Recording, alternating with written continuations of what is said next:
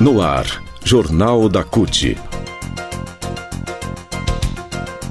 Notícias. Giro sindical. Direitos. Mundo do trabalho. Política. Economia. Saúde. Aqui, a classe trabalhadora tem voz. Olá Brasil, eu sou o André Acarini. Hoje é quinta-feira, 9 de dezembro de 2021. No Jornal da CUT de hoje você confere.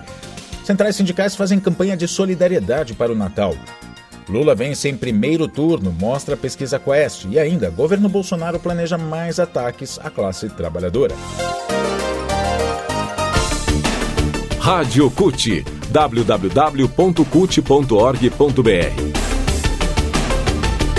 O Jornal da CUT começa falando sobre como está difícil para a classe trabalhadora em termos de direitos. Né? O governo Bolsonaro vem acenando com uma nova reforma trabalhista ele encomendou ao Grupo de Altos Estudos de, do Trabalho, o GAET, um relatório para subsidiar uma nova reforma. Para o presidente da CUT, Sérgio Nobre, toda a lógica dessa proposta é voltada a dar a máxima proteção e segurança jurídica somente para as empresas e nada para os trabalhadores, legalizando a precarização do trabalho e até protegendo a fraude trabalhista.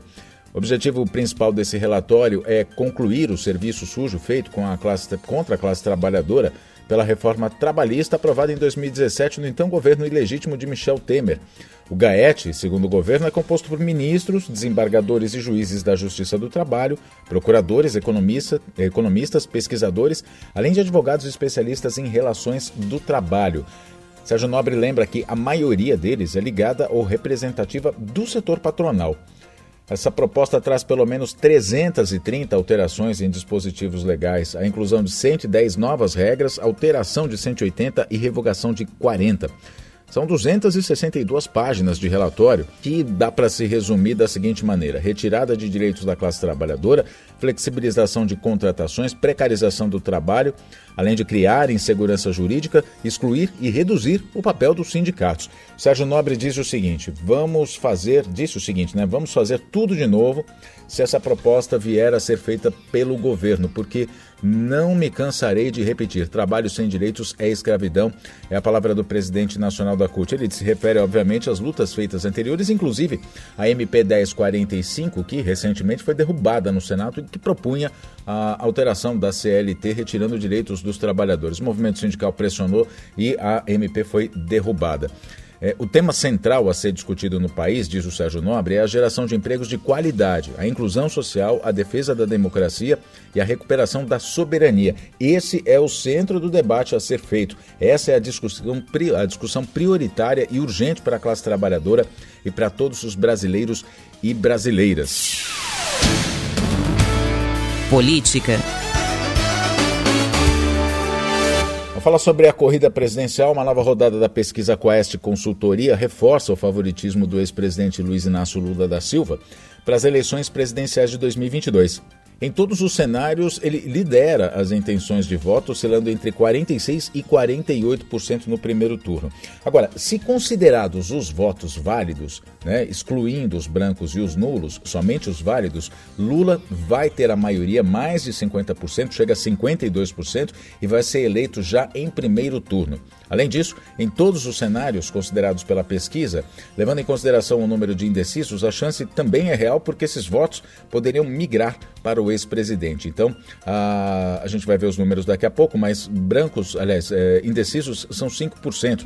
Se esses 5% forem para o presidente Lula, dos 48 que ele tem aqui no melhor cenário, ele vai para 53%.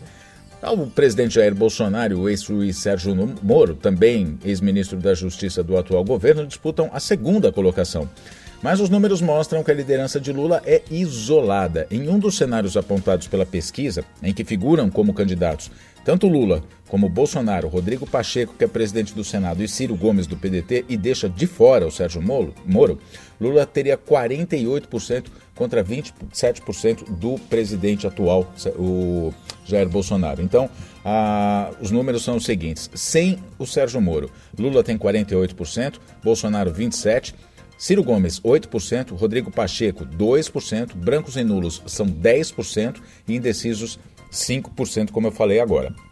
Mas, se considerado pela pesquisa o mais provável cenário, que inclui na disputa o ex-juiz Sérgio Moro, o atual governador de São Paulo João Dória, Esse cenário também aponta Lula como favorito, tendo 46% dos votos.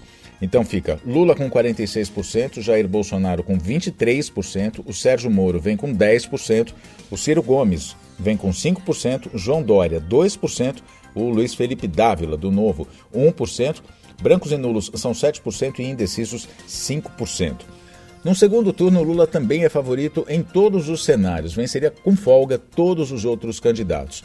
Teria 55% contra Bolsonaro, que teria 31%, teria 53% contra Moro, 29%, teria 54% contra 21% do Ciro Gomes, teria 57% se a disputa fosse com João Dória, que teria 14%, teria 58% se o candidato for Rodrigo Pacheco, presidente do Senado, que teria 13%. Essa pesquisa da Quest Consultoria também avaliou o índice de rejeição dos candidatos. O campeão do desgosto popular, disparado, é Jair Bolsonaro, rejeitado por 64% dos brasileiros.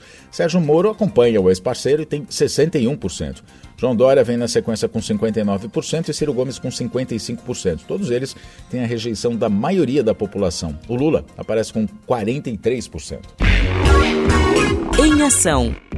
Vamos falar sobre solidariedade? O Brasil, sob o desastroso governo de Jair Bolsonaro, chega ao final de 2021 em meio à sua mais grave crise social e econômica pior momento da história recente para a classe trabalhadora.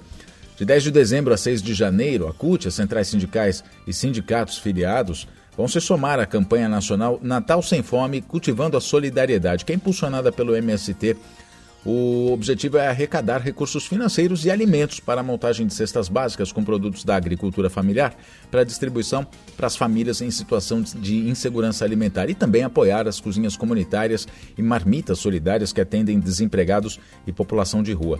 A atuação dos sindicatos vai ser de articular essas ações de solidariedade durante o período e, a partir disso, adquirir produtos da agricultura familiar e distribuir esses alimentos a quem precisa. Desde já uma conta está disponível, inclusive com Pix para quem quiser doar. Na página do MST você tem os dados, é mst.org.br. A gente lembra que as centrais sindicais, desde o início da pandemia, convocaram e mobilizaram os seus sindicatos de base a realizar campanhas de doação de alimentos e itens essenciais à sobrevivência da população em situação vulnerável, em especial trabalhadores desempregados. Em todo o Brasil, o movimento sindical atendeu ao chamado, arrecadou e distribuiu milhares de toneladas de alimentos, produtos de limpeza e de higiene, vendeu gás de cozinha e combustível a preço justo, usando as estruturas dos sindicatos. Não se trata de assistencialismo, mas sim de ação solidária no momento em que falta comida e falta governo ao Brasil. A proximidade das, cele das celebrações de fim de ano, das festividades e o agravamento da crise social exige que essas ações sejam intensificadas. Não bastasse a fome e o desemprego, a gente vê nas últimas semanas, tem visto nas últimas semanas, serem intensificadas as ameaças de despejo de famílias em ocupações no campo e na cidade. A solidariedade da classe trabalhadora, a nossa solidariedade, nunca foi tão necessária e o movimento sindical vai responder como sempre tem respondido, junto ao povo e pelo povo. A gente termina assim mais uma edição do Jornal da CUT. Muito obrigado pela sua companhia. Acompanhe a CUT nas redes sociais, CUT Brasil no Facebook, no Instagram, no Twitter, no Twitter e também no YouTube. E acesse o nosso portal cut.org.br. A gente se fala na próxima edição então. Até lá!